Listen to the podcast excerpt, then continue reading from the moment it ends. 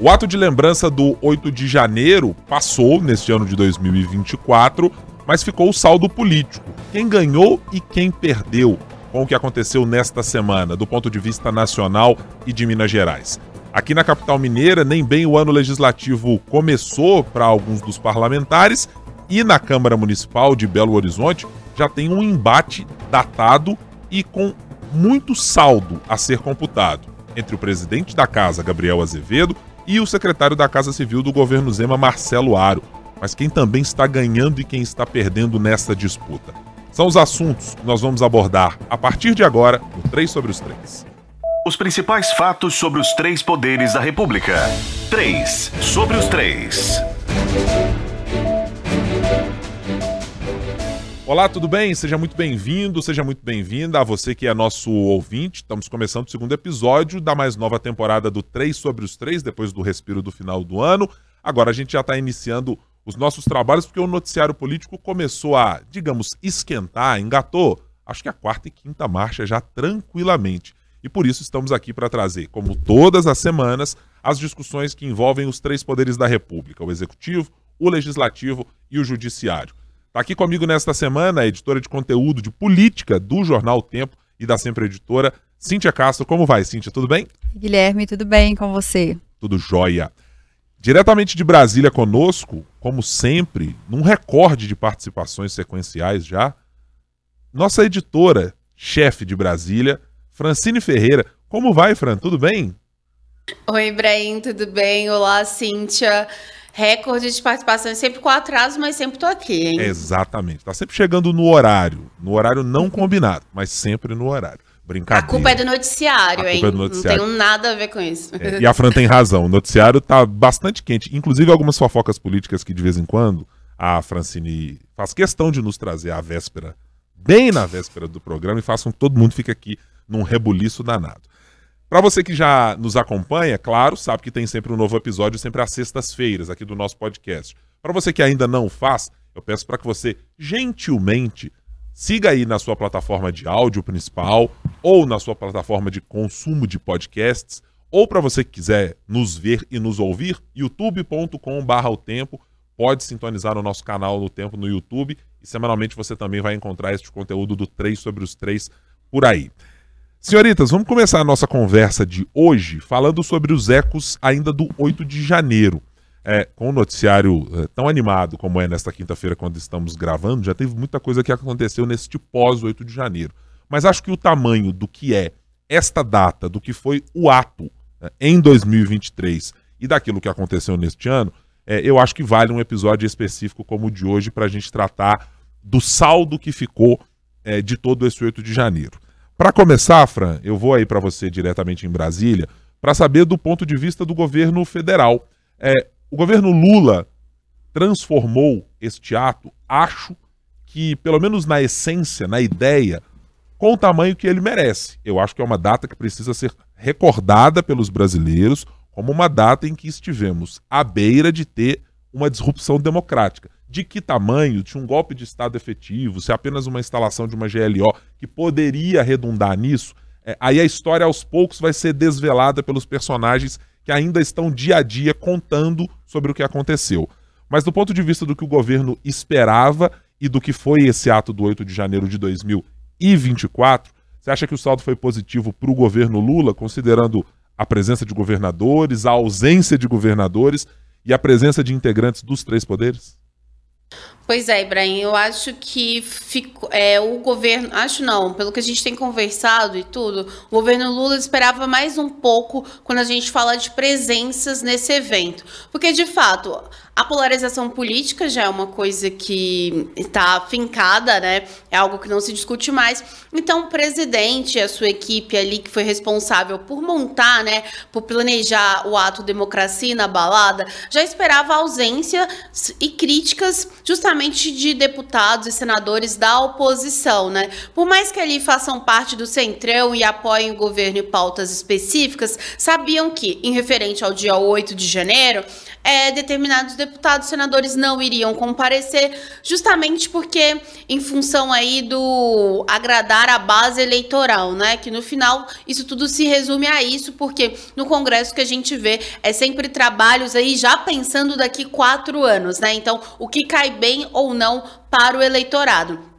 Mas o governo, o governo Lula sentiu, quando a gente fala de falta de governadores e principalmente falta aí de ausência, né, do presidente da Câmara dos Deputados, Arthur Lira, do PP de Alagoas, que a situação se azedou um pouquinho mais, porque é o seguinte, o Lira tinha dito que não iria comparecer, isso às vésperas do evento, por uma questão de saúde, de familiares aí, é, em Alagoas, né, no estado dele. Mas é, veio à tona justamente que o ex-presidente Jair Bolsonaro estava né, em Alagoas para férias e tudo que se encontrou com Lira. E isso próximo desse evento, um pouco antes desse evento do dia 8 acontecer. E depois o Lira não veio, né? Então tudo isso coloca ainda mais ingredientes nessa história, porque de fato mostra que o governo conseguiu sim que é um alinhamento de discurso. Quando a gente pensa no discurso de, claro, punir qualquer tentativa de ataque à democracia e também de que as punições que estão sendo dadas pelo STF estão corretas, estão e aí de acordo com a lei.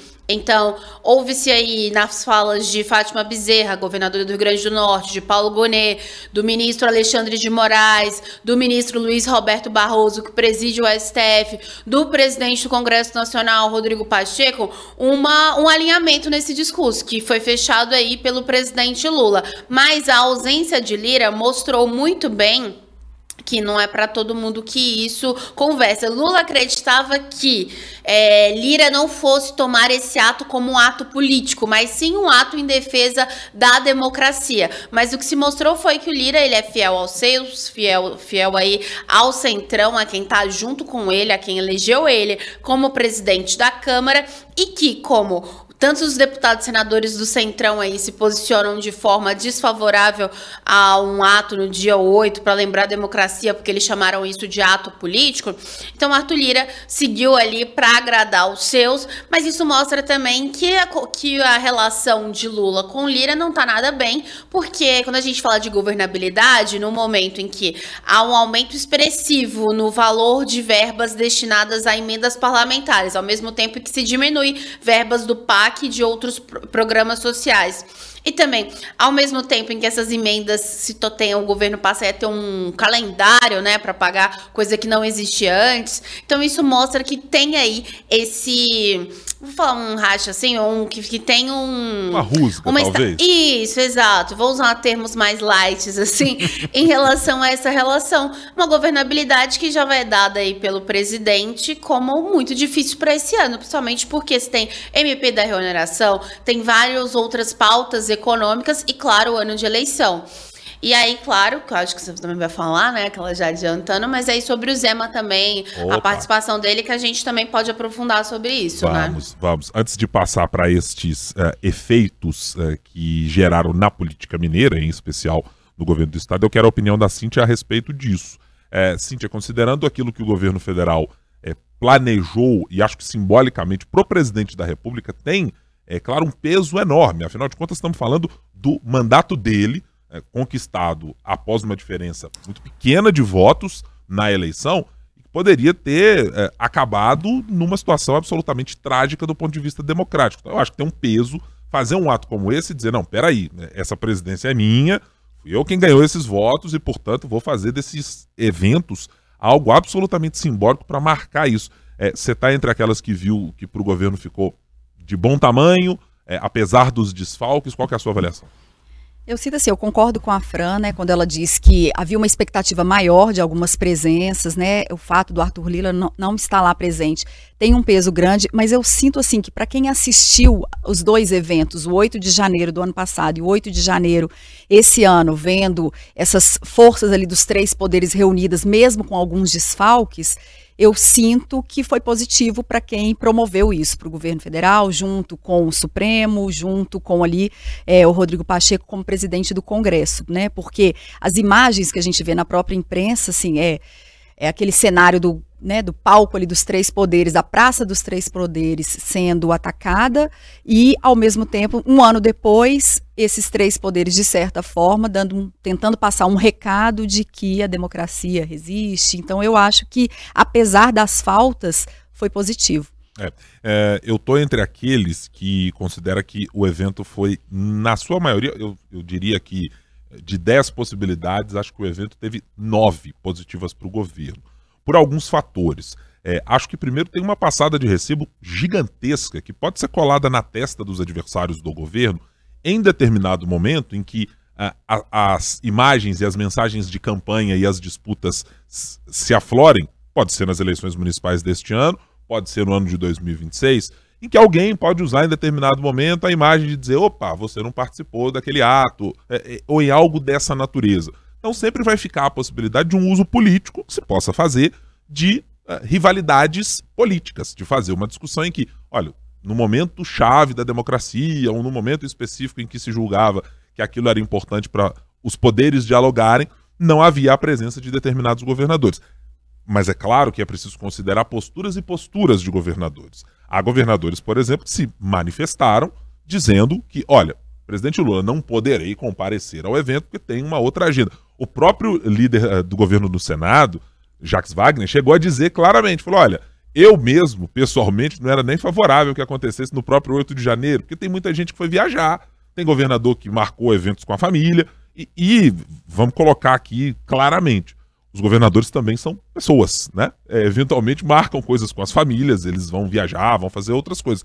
Acho que, evidentemente, o caráter público de estar em um posto como esse faz com que às vezes você vá cancelar a viagem da família para fazer a participação em determinados eventos específicos ou coisas que sejam uh, relevantes do ponto de vista público.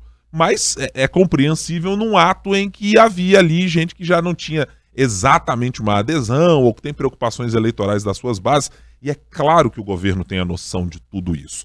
Que sabe que, por exemplo, um governador como Jorginho Melo não participaria quaisquer fossem as circunstâncias, mas talvez esperasse uma adesão de uma espécie de é, é, governadores ou outros integrantes do campo, dos campos políticos diversos que dissessem: não, tudo bem, vamos ali sentar com o governo, afinal de contas, não estará só o governo do, do presidente Lula, terá lá o Supremo Tribunal Federal, terá também o Poder uh, Legislativo citado e, e, na pessoa de Rodrigo Pacheco e esperado também na pessoa de Arthur Lira.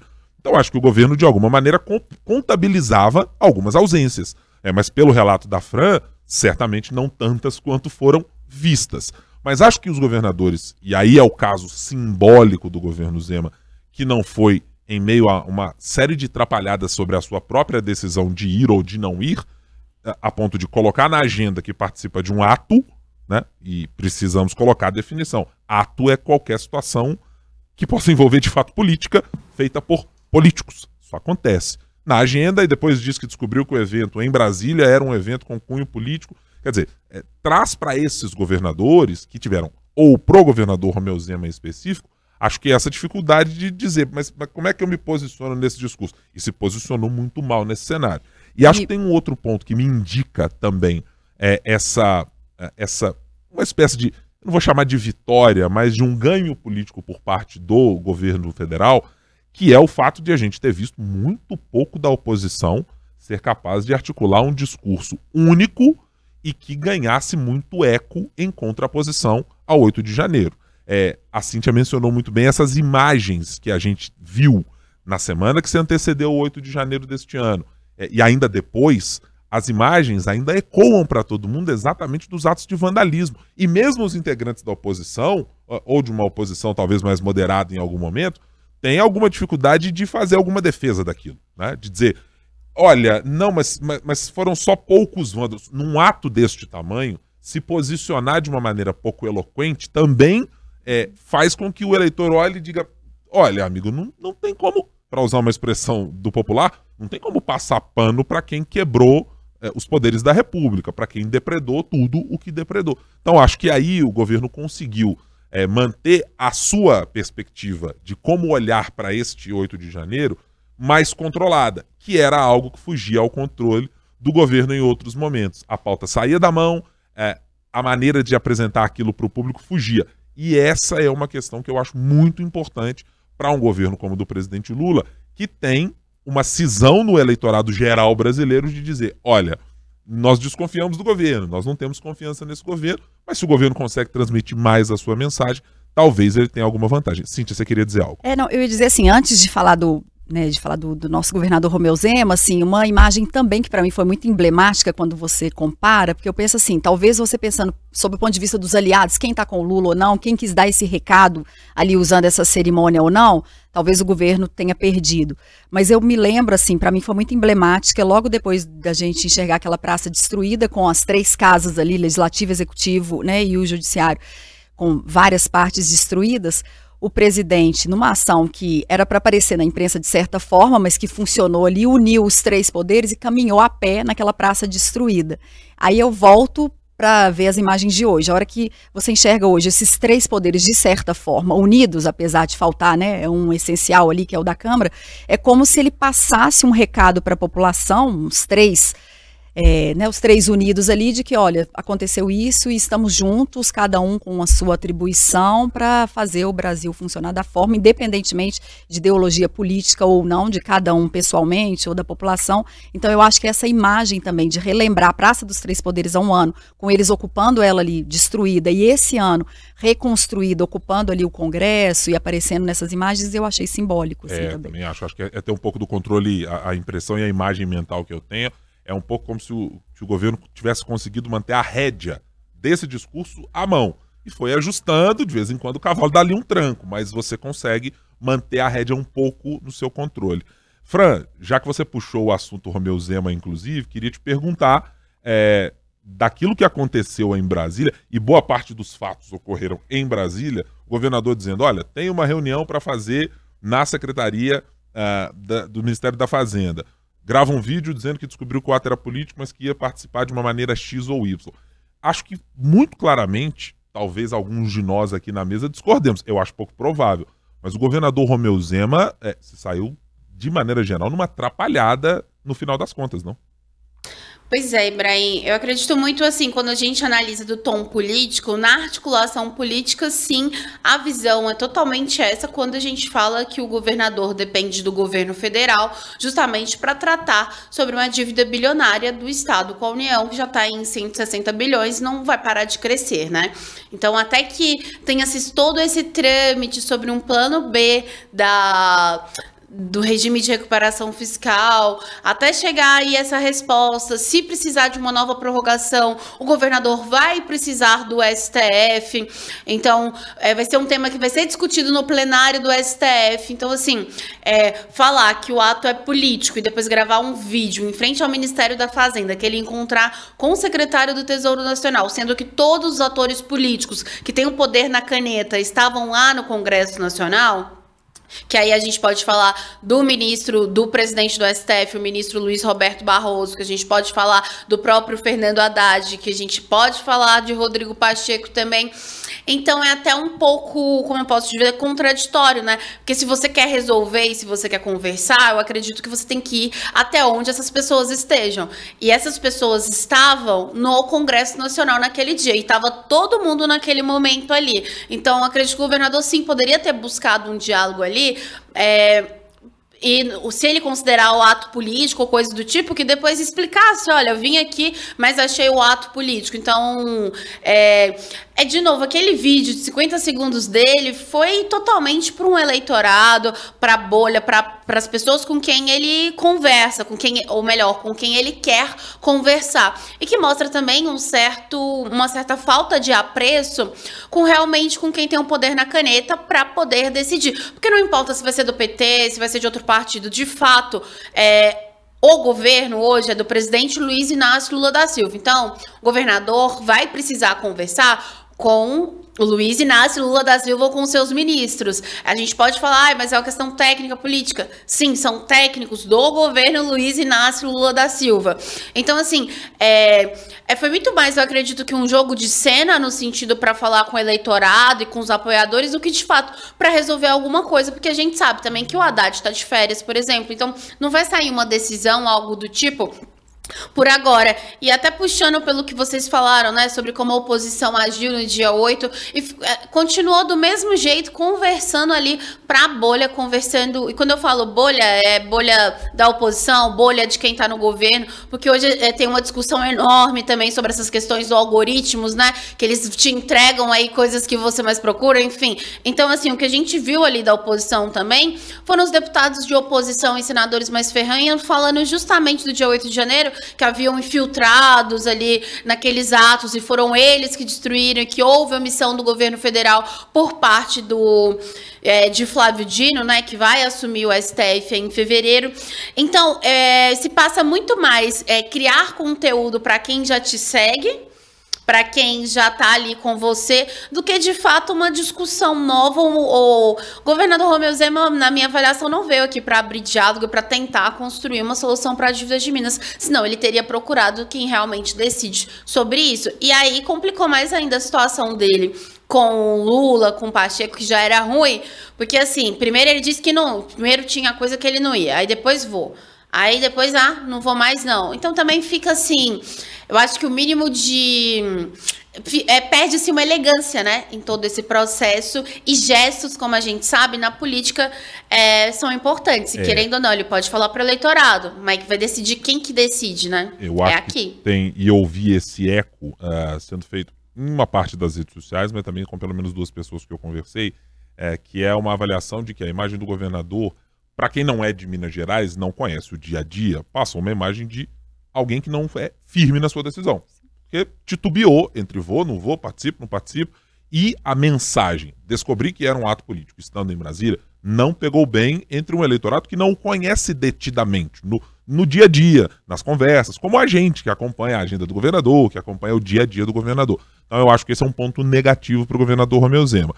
Acho que do ponto de vista da mensagem direcionada para agradar a sua própria base, como mencionou a Fran, eu acho que sim. É, é uma base que ele agrada, mas há que se lembrar. A base que o elegeu não é única e exclusivamente uma base captada apenas do ex-presidente Jair Bolsonaro. Há outros eleitores em Minas Gerais que também elegeram o governador de Minas Gerais e que daqui a pouco votam nas eleições municipais e que em 2026 votam para suceder o governador de Minas Gerais em outro campo. E acho que para além disso, o governador que pretende se posicionar se como uma terceira via ou como um espólio do ex-presidente Jair Bolsonaro, é, também não se colocou exatamente em nenhum desses campos.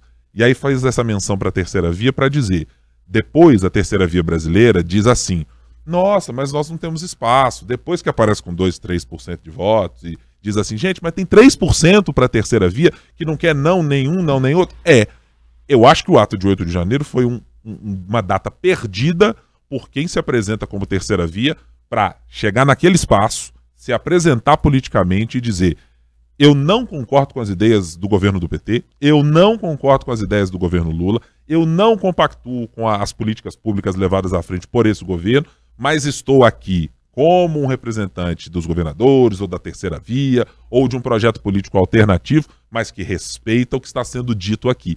Acho que esse recado, talvez, diria para um eleitor de centro ou um eleitor que sempre fica ali é, à margem da ideia de ter ou Lula ou Bolsonaro, ou Aécio ou Dilma, ou sempre a ideia de que são dois candidatos em potencial, ninguém da terceira via se apresentou. Ninguém se colocou para ser este candidato. Não foi Romeu Zema, não foi Eduardo Leite, não foi nenhum desses nomes que se apresentou pública e politicamente para, é, digamos, matar no peito essa ideia e dizer: eu sou a terceira via, discordando do governo, mas aqui respeitando as instituições. É, e acho que aí é uma oportunidade dessas, é, somadas a outras, que fazem com que a terceira via brasileira sempre caia no mesmo lugar. Falta, sabe o quê? Voto.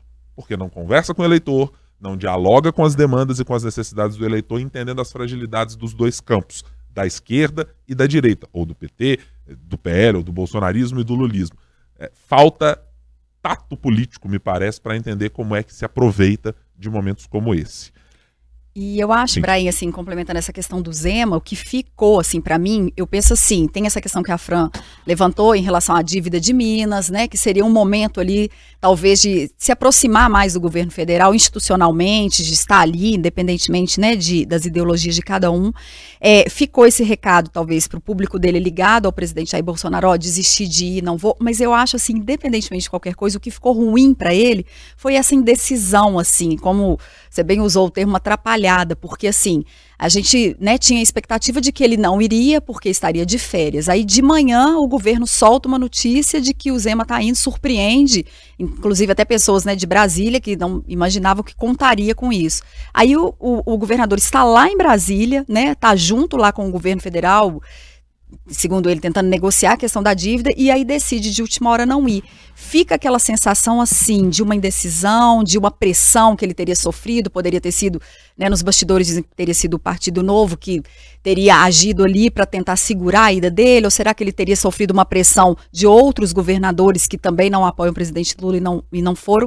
Então, assim, a, a imagem ruim que eu acho que ficou para ele foi mais assim, independentemente dele não ir, ir ou não, dessa mudança em cima da hora e de dizer que foi informado de um ato político. Se ele considera um ato político, ele já deveria saber disso antes, sabe? Ficou uma coisa meio assim, né, uma justificativa ruim, eu acho. É, é acho que assim, no saldo final, eh, o governador, talvez para uma boa parte do seu eleitorado, ou do grupo do Partido Novo ali que defendeu a não presença dele, é, talvez tenha dito, olha, para o nosso eleitorado está tudo bem. Mas acho que pensando para uma candidatura eventual em 2026 nacional que se propõe a ampliar o seu eleitor, porque é só assim que consegue ganhar uma presidência da República, eu acho que faltou dialogar com o resto do eleitorado inteirinho do país uh, ao ir da maneira assodada uh, e, e, repito, atrapalhada, como foi com, com o governador Romeu Zema, acho que neste caso. Agora vamos tratar de um outro assunto aqui no nosso 3 sobre os 3, porque eh, se alguém tem certeza do que vai acontecer neste ano de 2024, são os dois personagens que eu vou citar aqui agora, assunto do nosso próximo. os principais do nosso próximo tema. Gabriel Azevedo, presidente da Câmara Municipal de Belo Horizonte, e Marcelo Aro, secretário da Casa Civil do governador Romeu Zema, ex-deputado federal.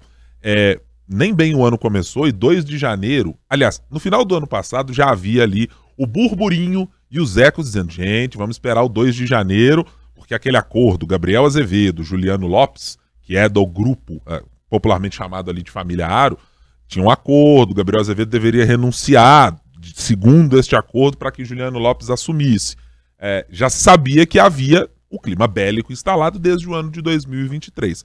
Mas neste ano, o clima se instalou até com a utilização dos espaços é, institucionais. O presidente Gabriel Azevedo tem utilizado, por exemplo, a, a página principal da Câmara Municipal para estampar lá a sua alegação. Não renunciará ao cargo, tem utilizado o Diário Oficial do município para dizer: não renunciarei ao cargo, qualquer documento que exista, e ele está fazendo referência a um documento ah, supostamente assinado por ele, essa é a alegação do grupo de Marcelo Aro, no acordo feito com Gabriel Azevedo. É, e esse acordo ele confirma, sempre diz que o acordo existiu, mas que diz que o acordo foi rompido em função das circunstâncias políticas e da tentativa, segundo ele, de retirá-lo da presidência via impeachment. Mas o fato é que os dois começaram esse ano de 2024, me parece que inclusive ofuscando a figura do prefeito Fuad Noman. Acho que a cidade de Belo Horizonte, o legislativo, Cintia, acordou muito mais com o ringue montado para Marcelo Aro e Gabriel Azevedo do que uma discussão sobre o futuro do prefeito, que pode ser candidato à reeleição. É, eu acho que sim. E é curioso, Guilherme, eu estava antes de vir para cá, eu estava revendo duas entrevistas que você fez junto com a Talita no Café com Política no início de setembro do ano passado, quando começou o primeiro oficialmente processo de cassação do Gabriel. É, vocês entrevistaram primeiro o Gabriel e depois o Marcelo Aro. E aí, assim, hoje, a gente olhando alguns meses depois, é como se concretizasse um pouco aquilo, no sentido de o Marcelo Aro ele deu uma, uma declaração diversas vezes na entrevista de que ele iria usar da forma né, como fosse possível até a eleição de prefeito para o final no final desse ano, para mostrar para a população quem é Gabriel Azevedo e, na opinião dele, é um político né, que não deveria estar onde está.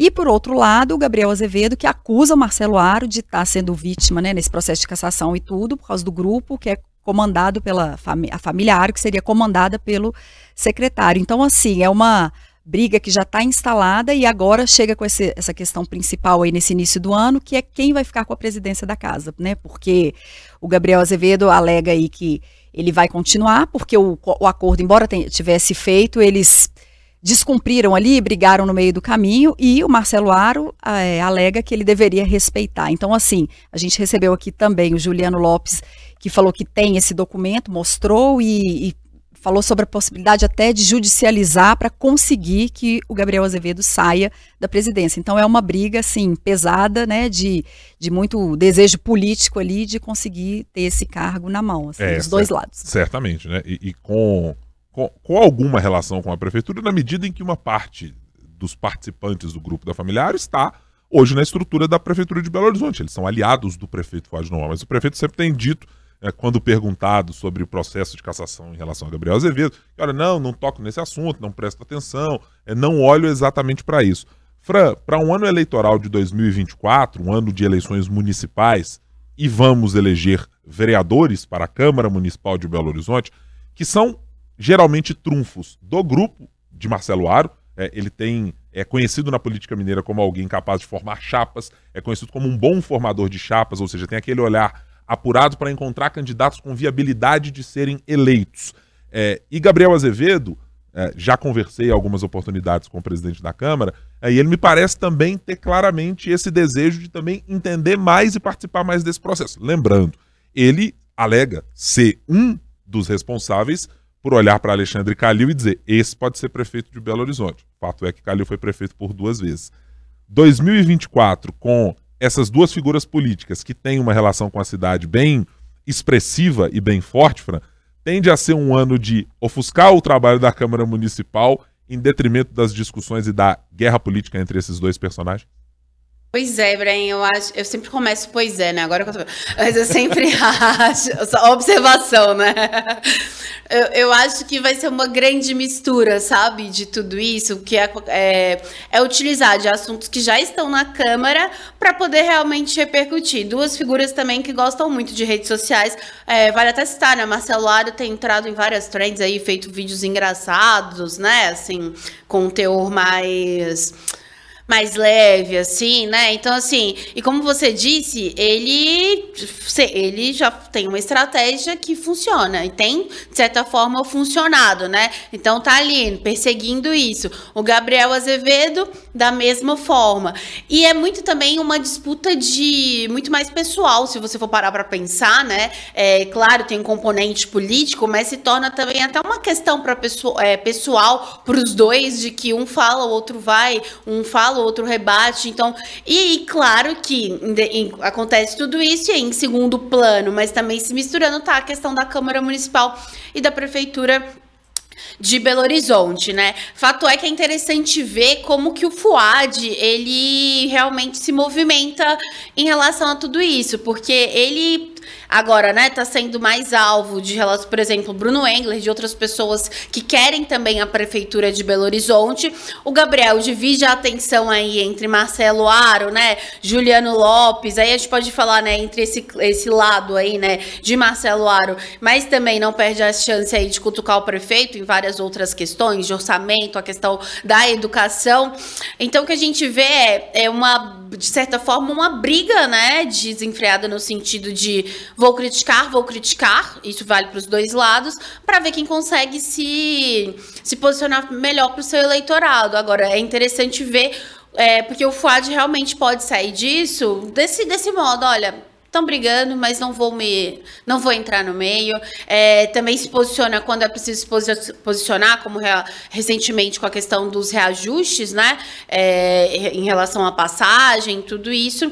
Então, assim, eu acho que isso passa por muito também uma questão muito pessoal, sabe, Ibrahim e Cíntia? É, é a minha avaliação. E é isso, tá colocando lenha na fogueira, vai colocando mais lenha na fogueira, porque agora quem ganhou holofotes também, lá na frente isso pode fazer diferença, né, quando a gente fala das urnas. É, e acho que pode fazer diferença pro bem e pro mal, né, Fran? Exato. Porque é, ou, aí... ouvimos já de, de algumas pessoas que passaram pelo Café com Política e outros interlocutores políticos desses dois grupos que é, cada um está fazendo a, a, sua captação de espada, escudo e do seu arsenal para que na eleição possa ser utilizado. Eu duvido que é, coisas políticas ou declarações ou é, assinaturas, atos, etc., não vão ser utilizados na campanha política. Para dar um exemplo de duas coisas aqui que eu tenho certeza absoluta que estarão na campanha considerando se houver a presença destes dois como candidatos.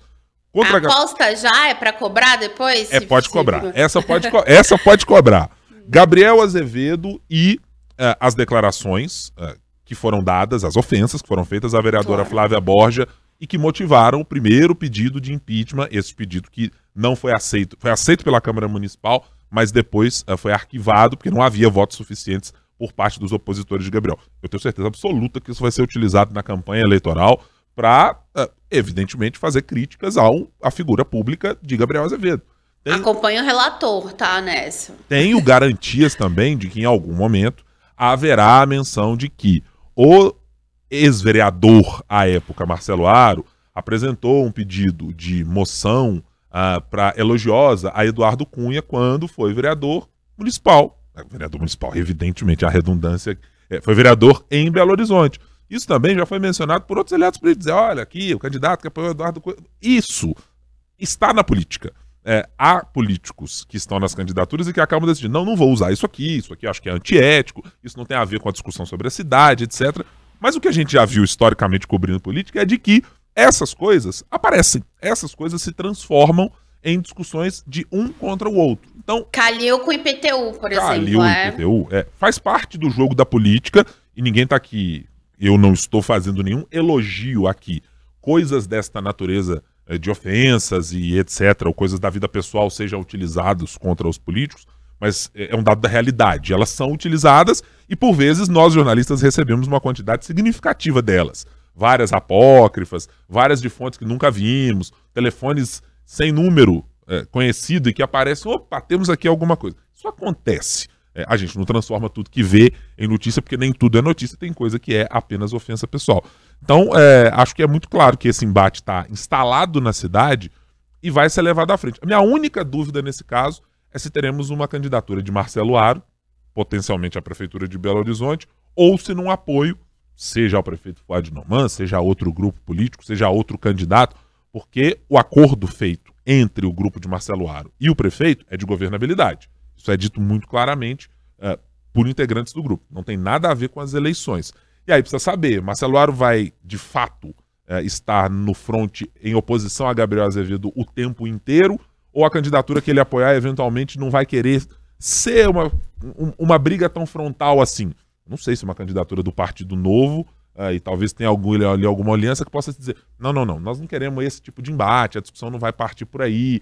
Uh, ou que uma outra aliança surja, não esperada, e que diga: olha, esse tipo de discussão entre esses dois personagens a gente não quer levar uh, à frente para a discussão na Prefeitura de Belo Horizonte. Eu acho que isso é só o tempo é, que vai dizer. Nessa, nessa entrevista, desculpa, Guilherme, que, que ele deu né, para vocês, ele lá, em setembro, ele cita o nome do Fuad como uma possibilidade de apoio desde que a família Aro, né, ele falou que desde que o grupo dele político estivesse junto. E um desafio, eu acho, que o Gabriel tem agora nesse início de ano, além dessa questão de, de ver aí se eles vão judicializar essa possibilidade da presidência, ele precisa ter um partido político, né? Porque isso, inclusive, tem sido usado pelos adversários, o fato dele não, não estar ainda filiado com um partido que leve a campanha dele aí para prefeito para frente. E digo para você, Cintia, é bem curioso como de ambos os lados essa preocupação partidária, é, a gente olha às vezes até com divertimento.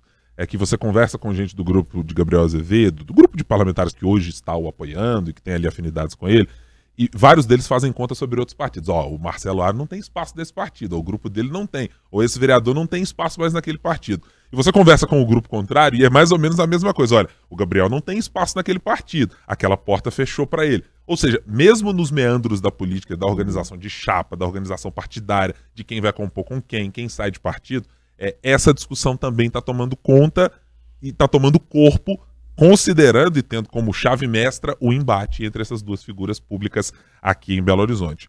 Senhoritas, então vamos aqui para encerrar o nosso papo e rapidamente para os nossos uh, nossas apostas da semana. Quero saber de vossas senhorias o que pensam sobre a semana que vem. Ô, ô Francine Ferreira, eu começarei por você.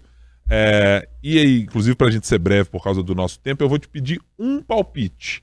A sua aposta da semana, em um palpite, porque a Francine já tem apostado várias vezes, uns três. Aí ela lança. Tá pegando meu tempo tá aí, ó, que eu aí, podia tá apostar. Viu? Viu como é que é assim? ela tá contando sempre assim, uns três, e aí quando volta pra bancada mineira, a gente não tem mais palpite inédito para dar. Entendeu? Então precisa agora cercar Francine Ferreira para que ela dê um palpite apenas.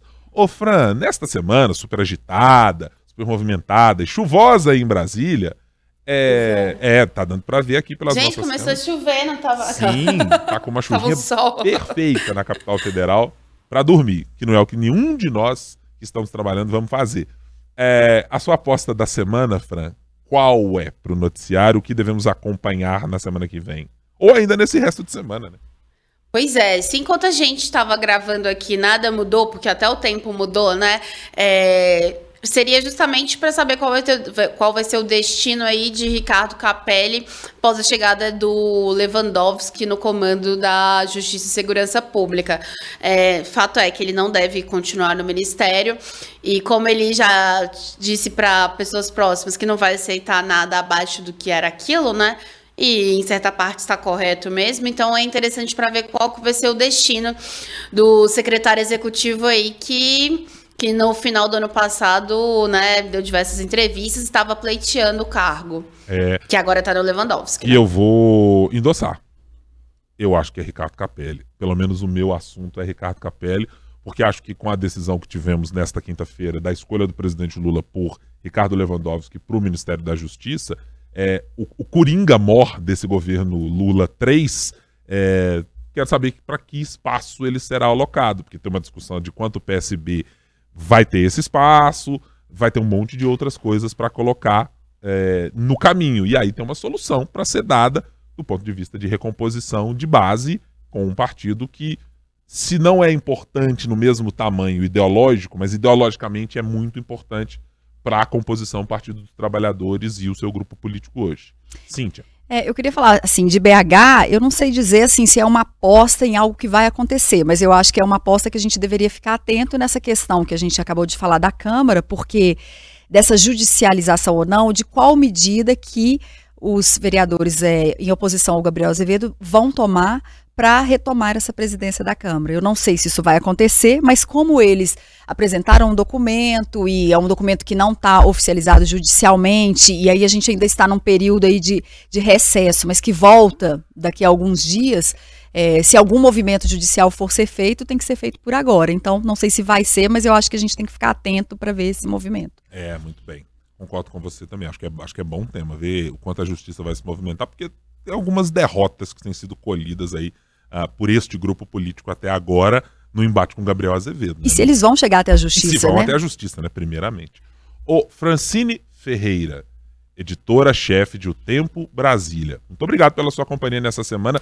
Semana que vem tem mais três sobre os três, tá? Contamos com a sua presença. Sim, chegarei no horário. Assim esperamos. Cíntia Se a Castro. República deixar, Ah, é? tá? Só pra deixar bem Ah, claro. sim. É, é, é, a grama do vizinho, é, são sempre outras coisas terceiras que não horário. Tá tudo certo. Ô, Cíntia Castro, prazer em tê-la conosco mais uma vez. Semana que vem conto com você por aqui? Ô, Guilherme, muito obrigada, um prazer, mas eu acho que semana que vem não. Porque Gente. semana que vem eu estarei de férias. Gente, o Brasil. É isso. É isso que nós estamos dizendo sobre o Brasil que não mudou. Isso aí, isso aí o ministro Paulo Guedes não tratou na época que esteve no ministério, né?